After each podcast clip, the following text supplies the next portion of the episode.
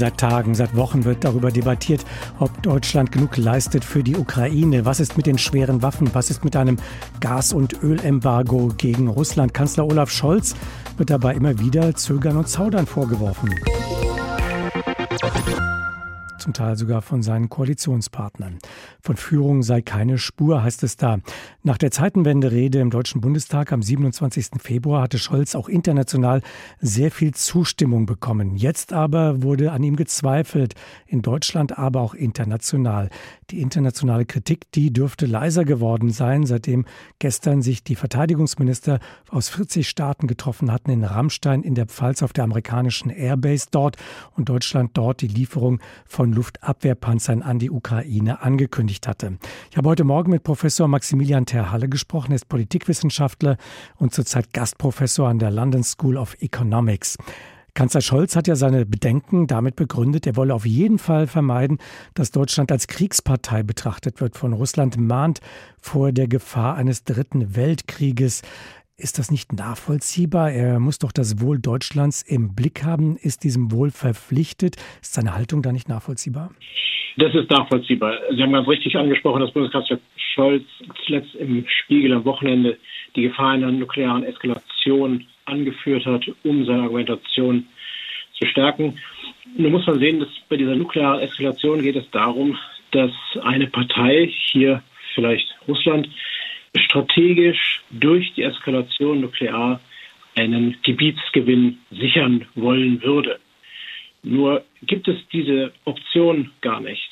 Wir wissen, dass die Zweitschlagsgarantie der NATO gibt. Deshalb leben wir in Sicherheit unter dem Abschreckungsschirm. Das weiß auch Putin, dass dieser Zweitschlag garantiert die Option wäre, sollte er nuklear eskalieren. Insofern ist also das Potenzial, das da drin steckt, relativ gering. Was aber sehr geschickt genutzt wurde, und das hat der Außenminister Lavrov gestern auch gut noch einmal genutzt, er weiß natürlich, dass er mit dieser Formel der nuklearen Eskalation innenpolitisch, innergesellschaftlich doch für einigen Unmut und Unruhe sorgt, um in Deutschland eine Position zu anzufüttern, die sich gegen mögliche weitere Anstrengungen Deutschlands richtet. Dahinter, Sie nannten Rammstein, steht eigentlich in meinen Augen eine Gefahr, die Russland sieht, in der es keine anderen Mittel hat, als zu diesem starken Mittel der nuklearen Eskalation zu greifen. 40 Länder haben sich gegen Russland jetzt gestellt und überlegen darüber, wie man die militärische Gefahr eindämmen kann. Das ist, glaube ich, der Hintergrund, weshalb Putin mit dieser nuklearen Eskalation öffentlich hantiert. In Wirklichkeit hat er sie nicht. Viele andere EU-Staaten und auch NATO-Länder hatten ja zunächst ebenfalls gezögert, äh, schwere Waffen zu liefern. Da ändert sich gerade einiges. Warum macht sich die Kritik aber vor allem an Deutschland fest? Das würde ich sagen, ist deshalb, wir haben auf der einen Seite sehen wir doch, dass einige Staaten, auch wesentlich kleinere, da zähle ich die Polen dazu, da zähle ich die ersten andere baltische Staaten dazu, aber dann eben auch Frankreich, die mit großer Klarheit gesagt haben, wir sehen hier die Gefahr, wir müssen hier handfest etwas tun. Die Kritik an Deutschland, die begann nun schon vor langer Zeit. Sie erinnern sich an die Debatte um das Zwei-Prozent-Ziel.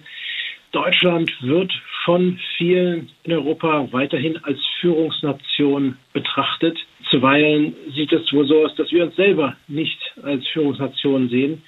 Und das führt zu einem Widerspruch, der von den kleineren, aber selbst von Frankreich, unserem engsten Verbündeten, natürlich immer wieder betont wird, dass Deutschland hier Führung und das heißt vor allem Initiativkraft zeigen müsste, um voranzugehen, um den Prozess voranzutreiben und damit auch ein klares Signal gen Osten zu schicken.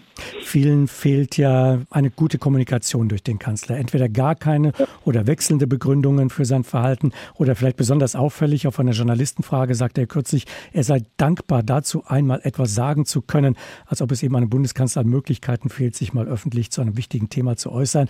Wäre die Kritik an Scholz und damit letztlich an Deutschland aus dem Ausland weniger scharf, wenn er anders kommunizieren würde? Kommunikation ist immer fundamental, aber hier geht es zunächst um Inhalt. Deutschland kämpft um eine Strategie, die es gegenwärtig noch nicht hat. Aus dem gestrigen Papier, was am Donnerstag im Bundestag beschlossen werden soll über die Ukraine, heißt es ja, Russland solle aus dem Hoheitsgebiet sich zurückziehen und den Ende der Kampfhandlungen einläuten. Nur, so muss man fragen, nur wie? Außer durch Krieg.